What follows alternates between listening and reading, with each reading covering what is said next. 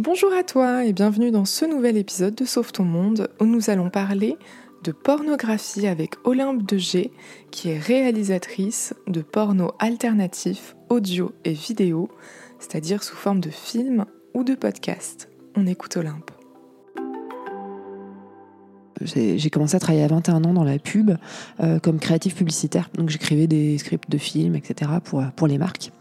Et euh, voilà, j'avais décidé de faire ce métier parce que je trouvais ça euh, créatif et, amusant, puis qu'il y avait une ambiance euh, bon enfant, puis que voilà, ça me permettait de, gagner ma vie confortablement à l'époque et tout.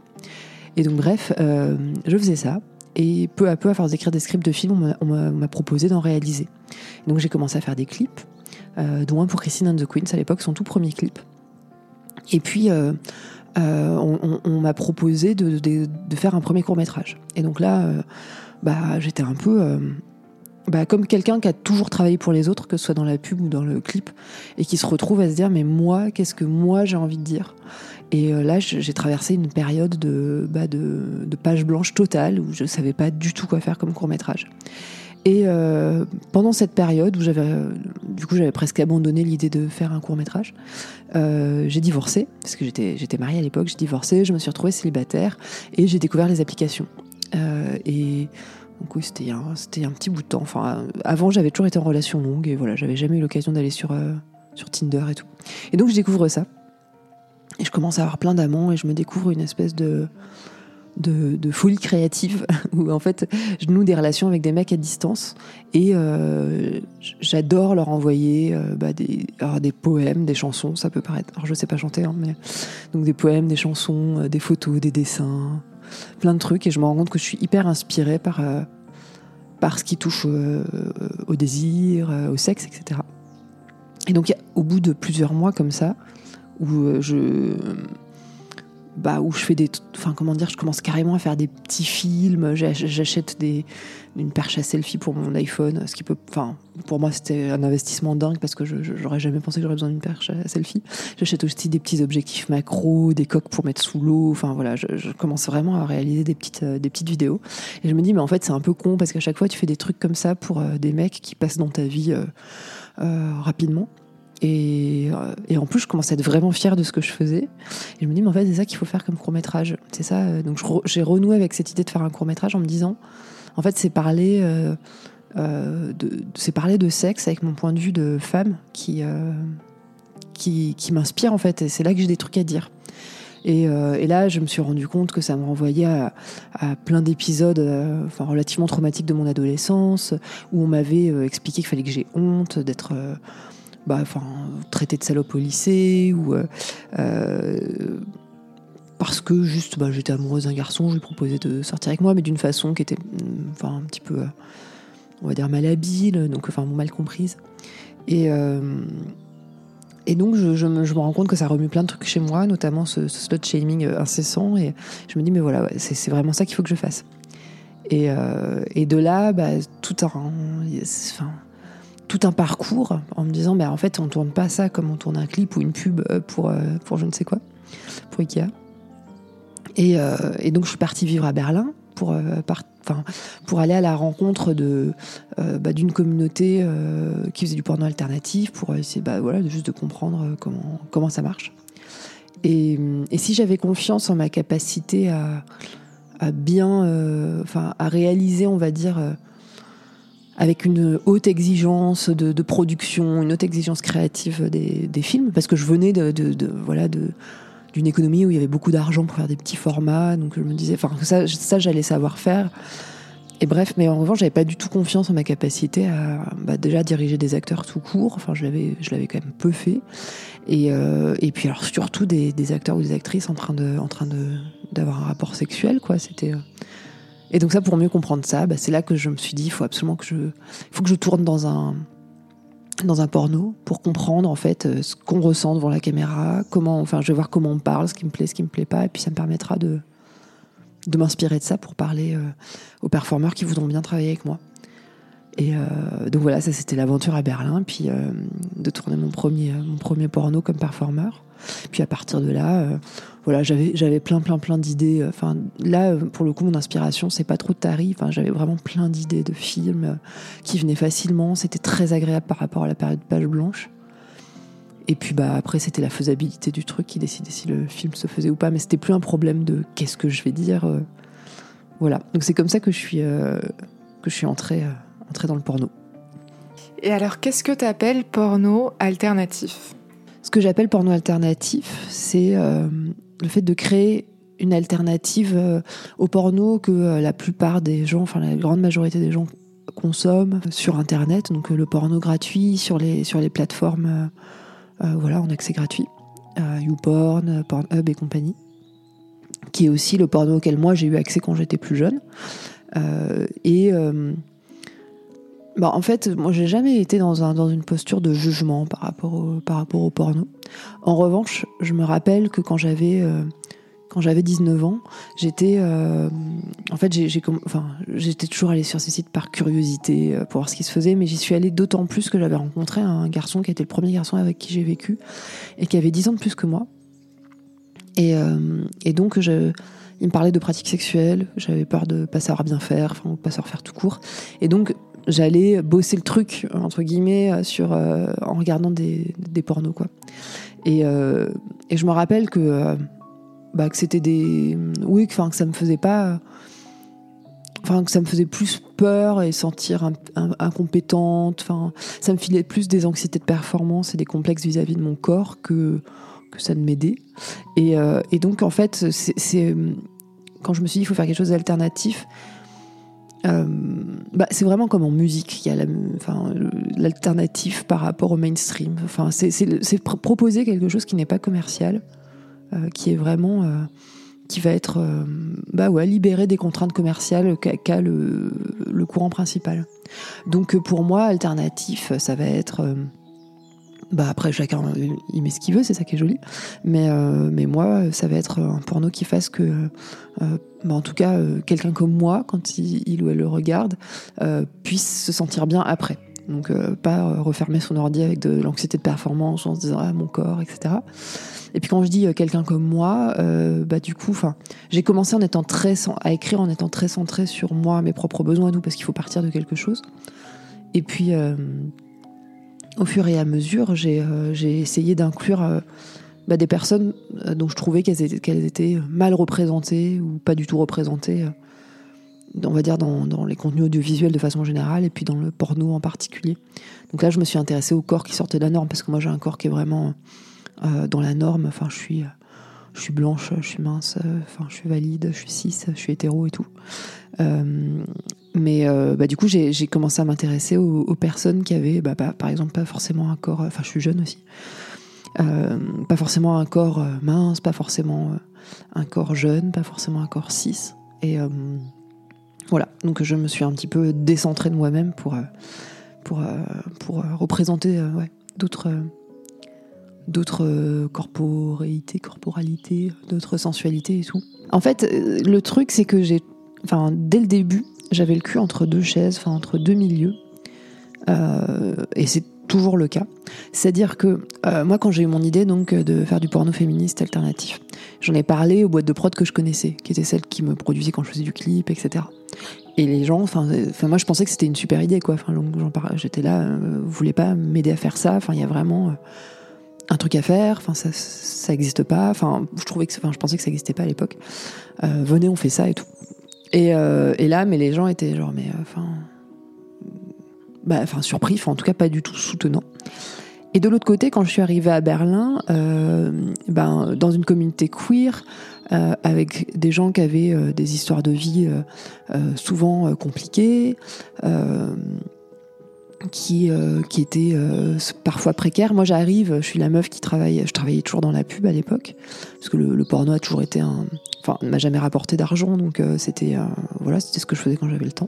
Et après, en fait, j'ai découvert à cette époque-là bah, qu'il existait, enfin, notamment en Europe, une boîte de prod qui qui avait les reins solides, qui était bah, la, boîte de prod d'Erika Lust. Lost Productions. Et là, grâce à mes contacts à, Berlin, j'ai réussi à les contacter et euh, à leur proposer un, film. Et du coup, euh, voilà, Erika Lust et son mari Pablo m'ont fait confiance pour un premier euh, court métrage avec un tout petit petit budget que j'ai du coup tourné dans des, dans des conditions assez rocambolesques. Disons que je me suis rendu compte lors de ce premier tournage que c'était difficile de faire du porno éthique, et donc là je vais définir ce qu'est le porno éthique.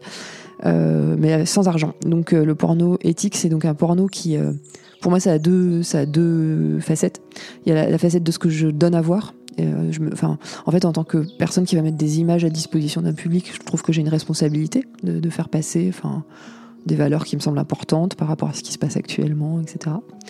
donc il y a cette, cette éthique-là de ce que je montre. Et puis il y a l'éthique de comment je, comment je crée ce, ce, ces images et comment je, bah ouais, voilà, tout le cheminement pour les produire. Et c'est vrai que venant de la pub, du clip, etc., je pense que c'est vraiment la même chose dans le cinéma, mais là je parle un peu sans savoir. Je, venais vraiment d'une école où en fait on se sacrifie pour le, pour le produit euh, film, quoi.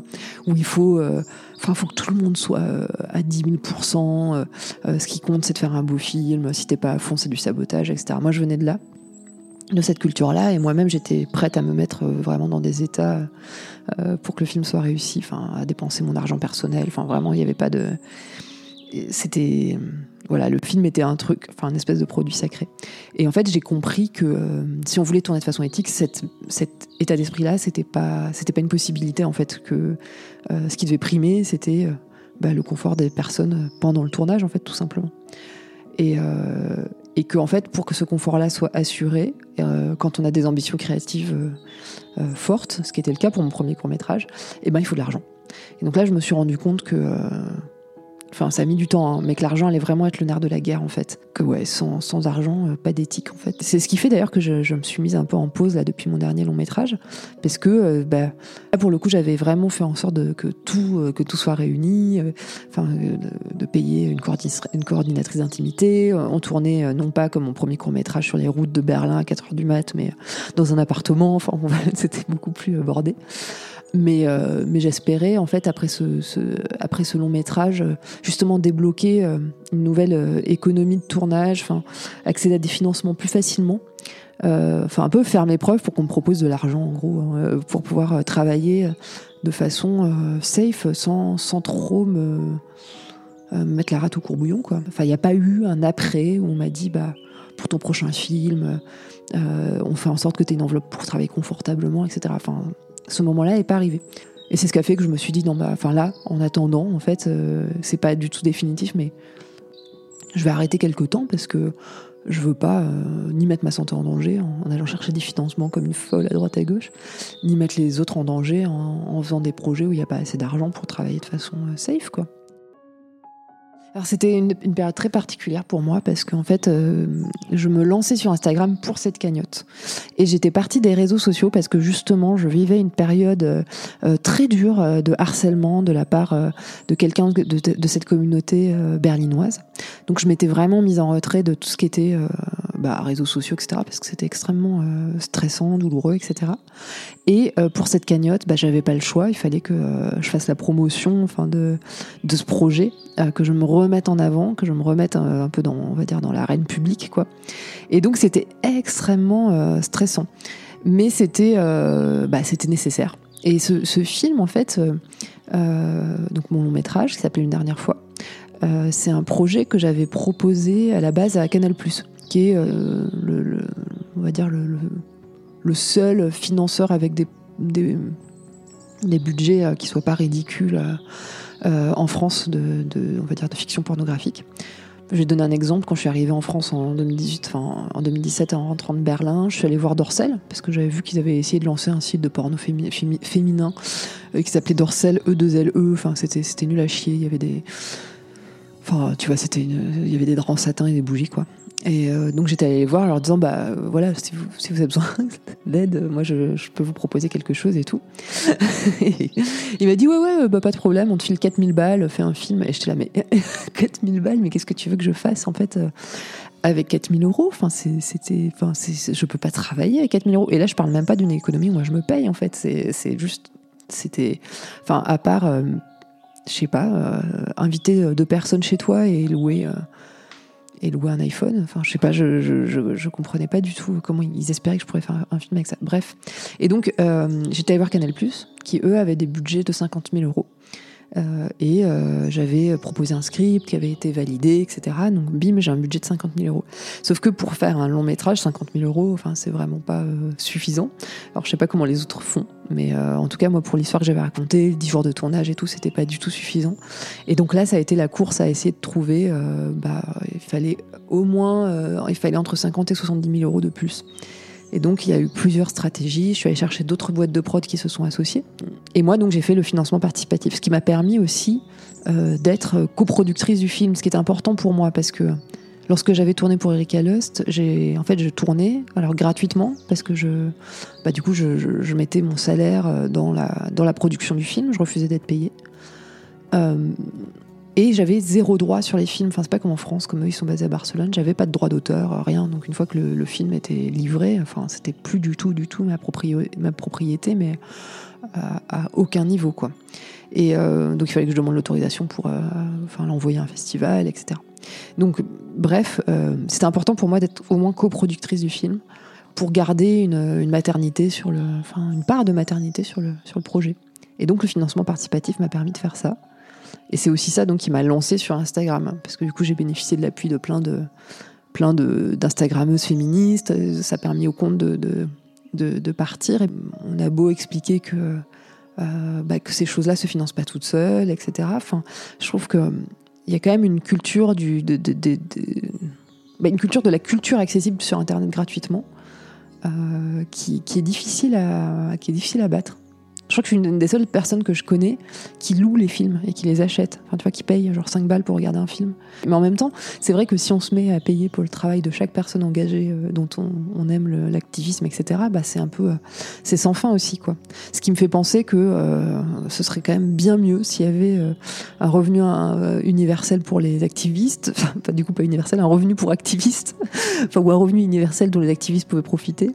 ou, enfin, en tout cas, quelque chose qui permet de soutenir euh, bah, les personnes qui s'engagent euh, de façon euh, non institutionnalisée. Quoi. Bah, le burn-out militant, qui est un peu le côté je suis toujours en train de me battre et il y a des, nouvelles enfin tu vois qui sont un peu comme des vagues des trucs plus forts que toi enfin tu vois des, nominations au gouvernement ou autres qui font que tu te dis mais putain mais en fait ça sert à rien ce que je fais et puis de l'autre côté il y a une violence intra cercle militant qui est euh, super forte. Et là, ça pour le coup, enfin, tu vois, autant le burn-out parce que bah, on travaille, enfin, on, se, on, se, casse le dos, euh, la tête et tout pour, euh, pour faire avancer les choses, ça avance pas. Bon, bah, je pense que ça, c'est quelque chose que, voilà, qui, qui on peut rien faire contre. Enfin, tu vois, c'est comme ça. C'est aussi, je pense, du coup, une espèce de gymnastique mentale de réussir à prendre la, de, la distance. Moi, j'avais écouté sur euh, les couilles sur la table. Euh, je crois que c'était euh, Kaufmann, Jean-Claude Kaufmann, qui est, un, sociologue avec qui d'ailleurs Victoire Tuaillon n'était pas du tout d'accord. Mais bref, il avait dit un truc qui était qui était m'avait fait beaucoup de bien. Il disait qu'en fait, quand tu, en fait, le, changement dans les dans les habitudes des gens, etc. C'est un truc qui se fait sur sur plusieurs générations en fait. Donc en fait, c'est l'époque où j'ai compris que je me battais pas pour moi, mais que je me battais pour. Enfin là, j'ai pas d'enfant, je sais pas si j'en aurais, mais pour ma petite fille. Enfin, en tout cas pour la génération de, mes, de mes petites enfants. Et, euh, et ça, c'est. Enfin, ça m'a fait vachement de bien parce que du coup, t'arrêtes d'être dans un d'être dans un rapport où putain mais ça fait des années que je milite pour ça et pourtant le monde va dans l'autre sens etc tu dis oui bon bah voilà enfin c'est des vagues on n'y peut rien mais n'empêche que euh, en, ayant cette voix en mettant de, des écrits, euh, des films, euh, des, enfin voilà, en, existant, en parlant avec les gens, etc. Enfin, ça, ça contribue quand même au fait que peut-être à, un moment ça va devenir un acquis tout ça. Euh, même si elle est régulièrement en manif la pancarte I can't believe I'm still demonstrating for this shit avec des, vieilles dames qui sont là mais putain je pensais que c'était réglé l'avortement bah non mais bon voilà et l'autre truc bah, sur la violence intramilitante ça par contre j'ai pas de Enfin, je trouve pas que ce soit un truc contre lequel on peut rien faire en fait. Euh, enfin, je trouve pas que ce soit un truc. Euh, enfin, je suis vachement moins fataliste là-dessus et je trouve ça assez impardonnable. Euh, le, enfin, cette violence en fait, cette, le boycott, etc.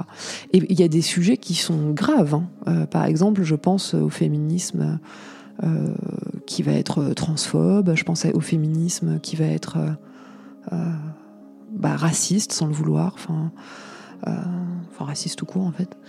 Parce que pareil, sur la transphobie, c'est pas des féministes qui vont dire je suis transphobe, mais n'empêche que les propos qu'elles peuvent tenir sont, transphobes. Et malgré tout ça, je, trouve que ça justifie ni harcèlement, euh, ni euh, coupure euh, totale du dialogue. Enfin, moi, en fait, cette réaction par le boycott me. Ouais, vraiment me, me paralyse parce que j'ai pas l'impression que c'est comme ça qu'on va faire avancer les choses en fait euh, tout simplement et même si on peut être très fortement pas d'accord avec euh, avec des personnes euh, je sais pas c'est un petit peu délicat comme comme sujet moi je, me fais régulièrement alpaguer sur les réseaux sociaux genre ah tu savais que tu suis machin qu'elle a dit ça et moi à chaque fois j'ai des réactions épidermiques parce que j'ai été en fait la j'ai été la cible. Enfin, on, a aussi prévenu des gens, en fait, d'arrêter de, de, me suivre, etc. Et, euh, et, je trouve, enfin, je, trouve qu'en plus sur Internet, ça s'appuie vraiment sur des sur des bribes de choses, sur des faits qui sont pas vérifiés, sur des, je sais pas, sur sur il y a, un côté, euh, j'ai du mal à en parler. C'est très, euh, déjà ça fait longtemps que j'en ai pas parlé. Et puis ça a été tellement fort en émotion. Mais moi, ça réactive vraiment un truc d'enfant chez moi. Euh, et donc, euh, enfin, le fait de voir un groupe qui se, qui se retourne contre toi, c'est un truc que j'ai vécu et que je. Enfin, et, du coup, quand je vis ça encore dans ma vie d'adulte, ça réactive quelque chose de très fort, de, de peur du, ouais, de peur du rejet, d'une souffrance très forte, quoi. Et, moi, quand j'ai vécu ça en ligne, ça a été vraiment euh, extrêmement, ouais, vraiment extrêmement douloureux. Et j'en ai voulu, j'en ai voulu bien, bien sûr à la, à la personne qui qui a lancé ce mouvement contre moi. Euh, mais j'en ai voulu aussi aux, personnes qui, euh, bah, qui, qui pas vérifier ce qui était dit en fait. Donc en fait, bon, je vais raconter l'histoire parce que sinon c'est euh, ça, revient un peu à parler de façon abstraite. En fait, j'ai été accusée par un garçon avec qui j'ai eu, enfin, tu vois, ça c'est un reliquat de, la période où j'étais très en colère. Donc une personne non binaire, assignée garçon à la naissance. Euh, qui a été mon amant euh, quand j'étais dans le porno à Berlin et qui a tourné euh, avec moi dans un film que je ne réalisais pas. Et notre aventure a duré 2-3 mois et puis, voilà, après on, s'est éloigné. Quand notre séparation a été actée avec donc ce, ce, co-performeur, il a commencé à... Enfin, il a dit que j'avais agressé sexuellement sur un tournage sur lequel j'étais réalisatrice. Donc, ça, il a, dit euh, publiquement sur des, différents comptes de réseaux sociaux. J'ai essayé de comprendre ce qui se passait. Je lui ai demandé, mais enfin, mais, enfin, quoi, quel geste? Enfin, Il tenait à ce que la conversation ait lieu, publiquement. Je lui ai dit, mais t'es sûr, tu veux pas qu'on. Enfin, et non, il fallait que la conversation se tienne publiquement sur des groupes, etc.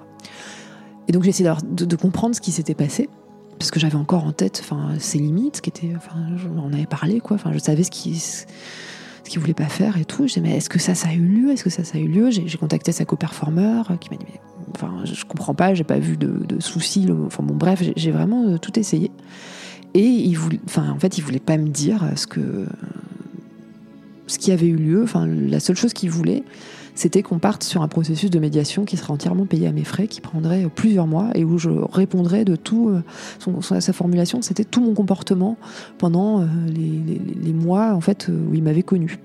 Bon voilà, j'ai refusé. Du coup, il s'est mis enfin, vraiment en colère. Il a créé euh, des chaînes YouTube, des comptes Insta, enfin, etc. enfin tout un tas, un site entier sur voilà pour m'accuser euh, où il donnait des éléments sur ma vie privée. Il y avait des photos de moi euh, euh, à poil au lit qui dataient des moments où on était intime avec mon visage gribouillé en noir, enfin des trucs mais de, dignes d'un film, enfin ouais, d'un film bien flippant quoi. Et en fait, ces accusations, ces accusations elles ont évolué. et après, il m'a carrément accusé de viol. Il a fait évoluer ces accusations, c'est-à-dire qu'il a laissé tomber les premières accusations. Il, a dit, ok, en fait, en fait, elle m'a violé sur ce film, quoi ça sortait de, nulle part. Donc, de nouveau, j'ai essayé de comprendre ce qui, enfin, pourquoi. De nouveau, échec.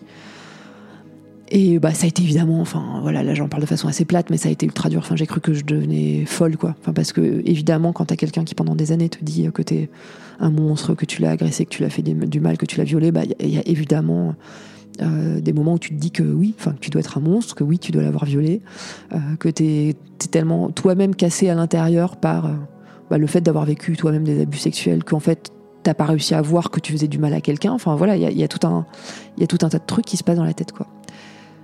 Et bon, heureusement, euh, comme il m'accusait d'un truc qui avait été filmé, j'ai pu regarder les rushs et, et, voir qu'en fait on était en communication de A à Z pendant tout ce tournage, euh, que en fait le moment de la pénétration c'était lui qui proposait la position. Enfin en fait vraiment de voir qu'il avait été euh, acteur, euh, euh, agent de ce qui se passait quoi. Et ça, ça m'a aidé à, pas devenir euh, barge. Là où ça a été dur, c'est que je me suis rendu compte qu'il y avait beaucoup de personnes avec qui j'avais travaillé euh, à Berlin, euh, avec qui j'avais noué bah, des, des, amitiés, euh, qui gardaient mes chats quand je me barrais en vacances, etc., qui m'ont tourné le dos, mais genre du jour au lendemain, alors, alors que pourtant ces personnes me connaissaient. Et, euh, et, voilà, que j'avais des, gens qui refusaient de me rencontrer, même en France, euh, parce qu'il y avait cette histoire-là. Et j'étais dégoûtée parce que je me disais, mais enfin, si vous intéressiez, si vous intéressiez cinq minutes à l'histoire, rien qu'au fait que cette personne a changé de scénario dans ses accusations, enfin, que, les trucs tiennent pas debout, que je me suis, j'ai expliqué, je me suis justifiée, il y a des images filmées qui prouvent mon innocence, il y a une décision de justice, enfin, euh, il y a des choses quand même ultra concrètes, mais ça, ça ne bah, ça n'intéressait pas les gens. Les choses se passaient dans l'immédiateté, dans le. Et donc il y a eu voilà des vagues de, de, personnes qui me traitaient de violeuse sous mes sous mes posts Instagram. Et ça revient régulièrement. Euh, là encore pendant l'écriture de mon de mon journal de grève de l'hétéronormativité, j'ai eu euh, euh, des femmes qui sont venues euh, me traiter d'agresseuse parce que j'avais écrit un post où je me remettais moi-même en cause sur un processus de consentement où justement j'essayais euh, de, de, voir les moments où, euh, euh, on est soi-même pas tout, pas tout blanc, quoi, pas toute blanche. Enfin, que la déconstruction, c'est ça en fait. C'est parler publiquement des, des, choses qui sont pas si évidentes et c'est pas juste dire regardez moi l'exemple que je suis, je fais des films de porno éthique, je suis 100% safe. Non, enfin personne ne l'est quoi. Et donc bon voilà. Donc ça, ça, ça, reste source de beaucoup de malentendus et il y a une espèce de pureté qui est attendue je trouve, sur, euh, un, sur Internet et dans les, milieux militants qui est, juste très très toxique.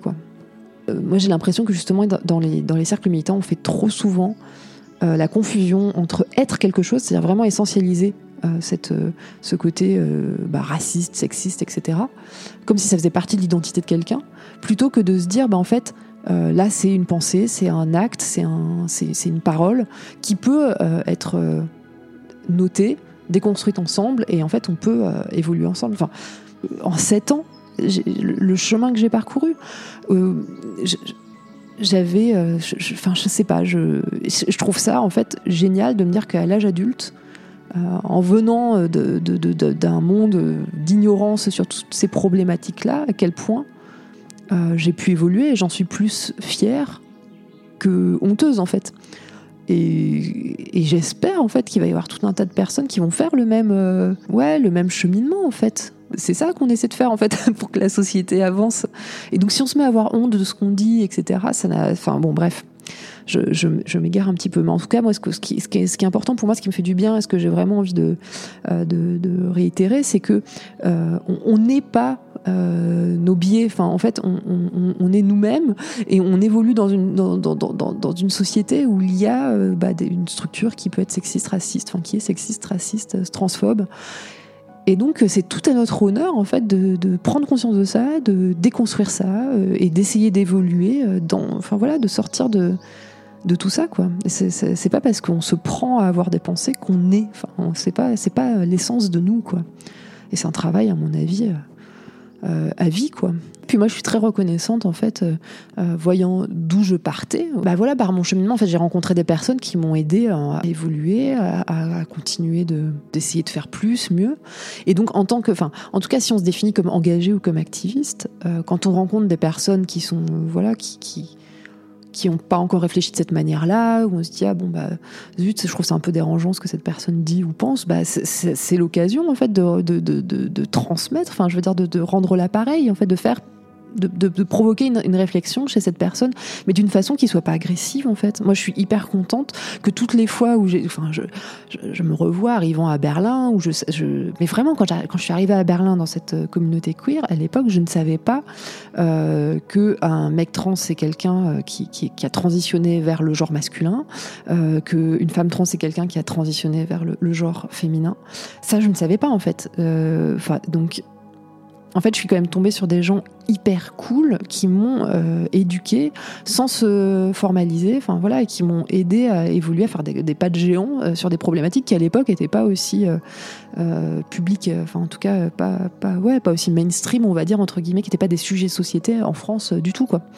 Donc c'est, moi je suis hyper reconnaissante et si je peux, si je peux faire ça pour pour d'autres personnes autour de moi, bah c'est super, c'est comme ça qu'on avance quoi. Mais je vais pas aller agresser une personne parce qu'elle n'a pas eu la chance encore d'avoir une discussion, de tomber sur un, bouquin, euh, de, ou, un podcast euh, qui, permet d'avancer. Quoi.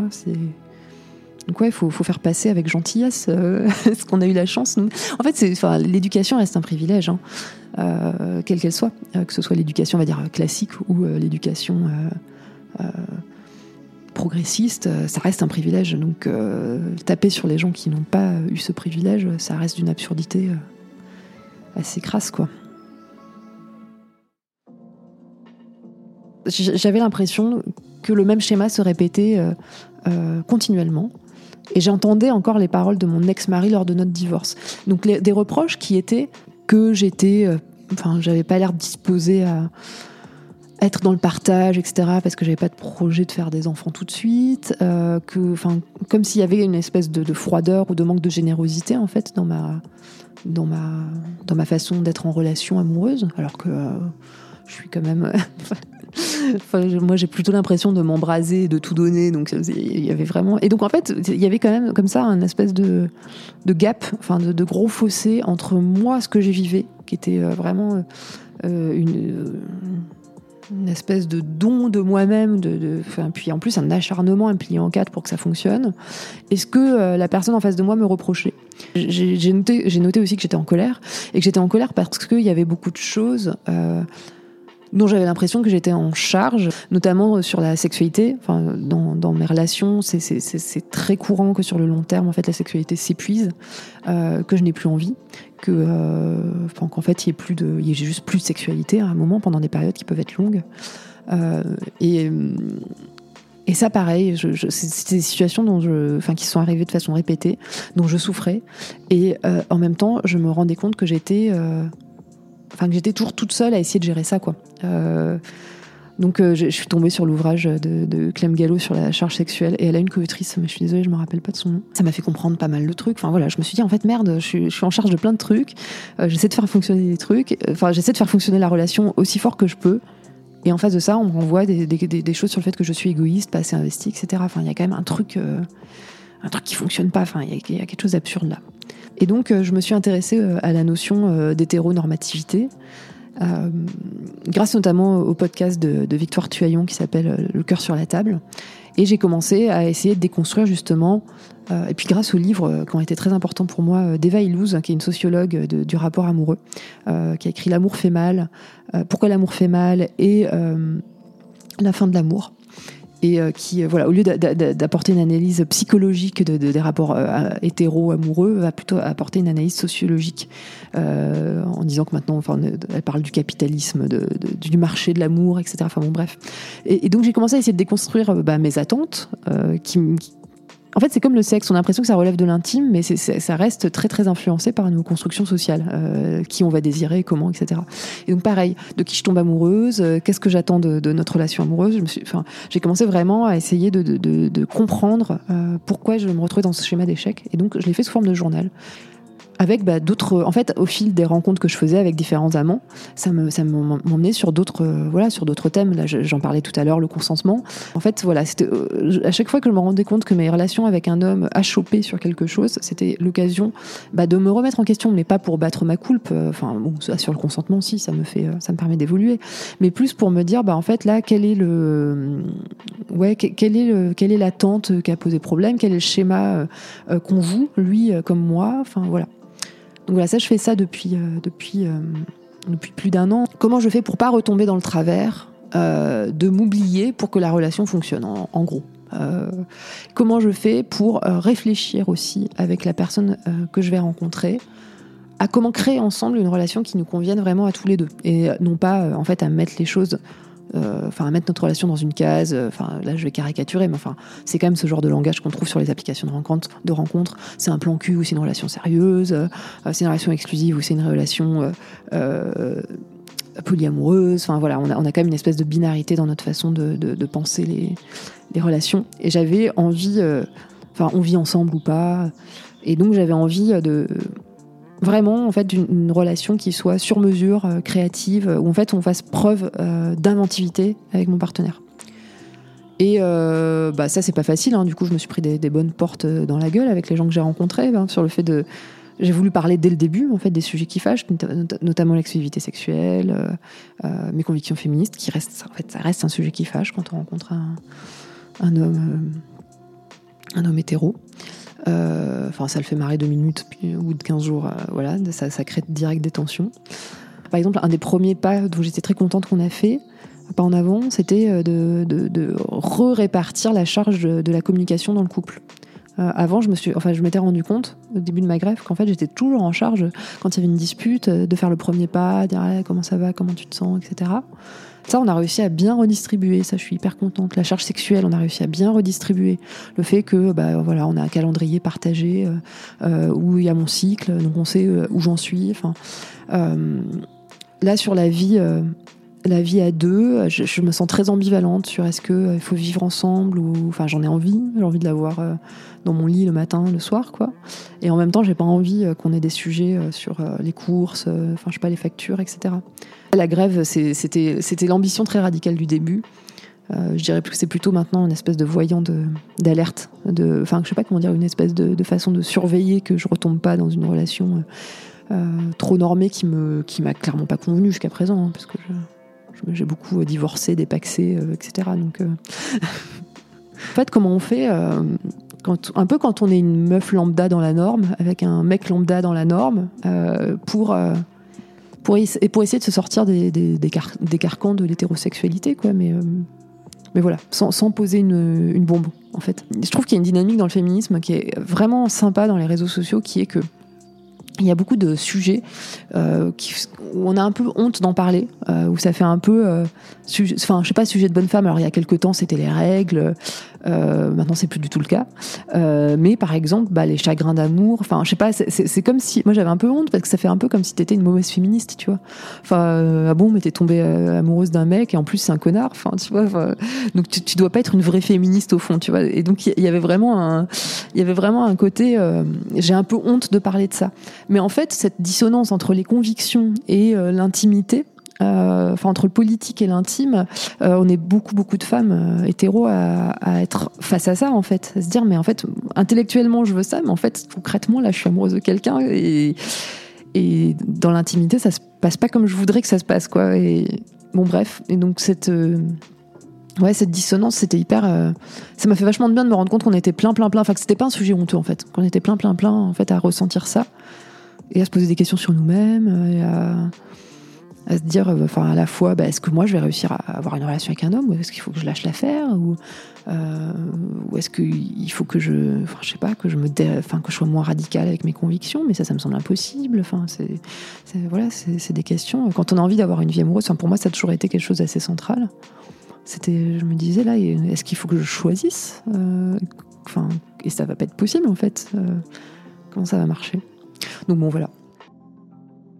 Vox, quand on a, imaginé ça, euh, l'idée, c'était de proposer aux personnes qui se retrouvent pas dans le porno visuel un support, euh, ouais, pornographique, mais euh, voilà, qui les mettent pas, euh, qui aillent pas les choquer. J'avais eu deux retours de, de mes amis qui m'avaient marqué. Le premier, c'était, j'aime pas aller voir du porno parce que je peux voir des choses qui me heurtent vraiment et en gros, c'est pas safe pour moi. Donc j'évite tout ce qui est pornographie. L'autre retour qui m'avait marqué de la part de mes amis meufs, c'était que des, femmes qui avaient des relations avec des mecs, enfin des relations hétéros, quoi, où elles n'arrivaient pas à avoir d'orgasme ensemble, enfin, elles connaissaient pas l'orgasme, elles n'avaient pas de plaisir ensemble, etc. Souvent, j'ai remarqué que c'était aussi des personnes qui se, des filles qui se masturbaient pas du tout.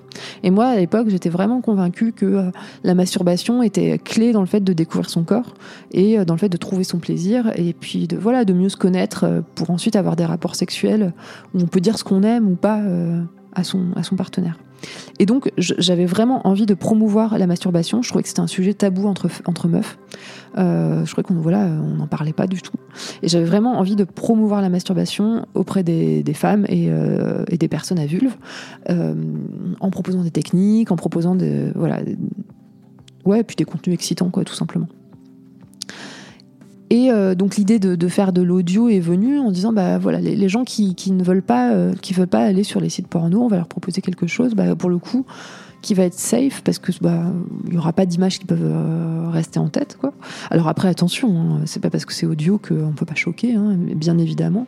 Mais alors en plus il y avait un véritable enfin un véritable souci d'écriture des épisodes qui soient hyper sensibles, respectueux, inclusifs, etc.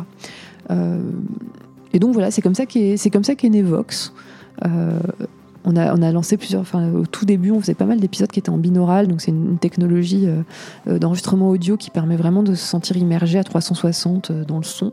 Donc, on proposait vraiment une expérience, enfin, où il faut fermer les yeux et t'as l'impression d'être avec quelqu'un, quoi. Donc, c'est une expérience qui est vraiment différente du fait d'être devant son, devant son écran. Euh, les yeux tournés, le corps tourné euh, vers un écran. Quoi. C'est, c'est quelque chose d'un peu, de beaucoup plus euh, introvertif, hein, d'être à l'écoute de son corps. Et d'ailleurs, il n'y a, quasiment pas un épisode qui propose pas de, vraiment de d'être à l'écoute de son corps, de se connecter à son corps, de le faire. Enfin, et c'est que des invitations. Il y a y a zéro injonction quoi. C'est vraiment des invitations à, explorer, à, à, voir si ça, ça fait plaisir ou pas quoi. Donc d'abord il y avait Vox, euh, ensuite il y, a, eu Cox qui était pour euh, les personnes euh, qui ont un pénis, et puis là en fait on, a fait des, épisodes écrits par et pour les personnes trans pendant le confinement, comme les, travailleurs et travailleuses du sexe étaient très précarisés, on, a fait donc une série d'épisodes où ils elles pouvaient travailler de chez eux et faire des épisodes, voilà, juste enregistrés avec leur téléphone. Euh, là, on fait des épisodes euh, par et pour euh, les femmes à partir de 50 ans. Enfin, voilà, on, aborde plein de sujets, le sexe pendant les règles. Et je pense que ouais, ce que ça apporte, c'est justement d'être moins, moins dans la consommation d'images, moins dans une espèce de formatage de son imaginaire érotique, à se dire, bah, ça c'est encore désirable. enfin, voilà dans quelle position il faut être pour faire ça. Enfin, là, au contraire, l'idée c'est de, réactiver un peu, enfin, de remuscler l'imaginaire, de se faire ses propres de se faire ses propres images, de se dire bon bah, comment moi j'aimerais que ça se passe? Là J'entends des bruits de, de peau qui s'effleurent, de, de bassins qui s'entrechoquent. Comment, enfin voilà. Je trouve que c'est vachement important de. Je trouve c'est super hein, de, de, mettre des images, euh, de rendre disponibles des images, euh, on va dire. Euh, ouais, féministes, alternatives de, de, la sexualité, mais je trouve ça super chouette aussi que chacun, chacune puisse se créer ses propres images. Donc voilà, l'audio il sert à ça. Merci à toi d'avoir écouté cet épisode de podcast. Mets un 5 étoiles si tu as aimé ce que tu as entendu. Donne-moi ton avis en commentaire et abonne-toi à cette chaîne pour être averti des nouvelles sorties.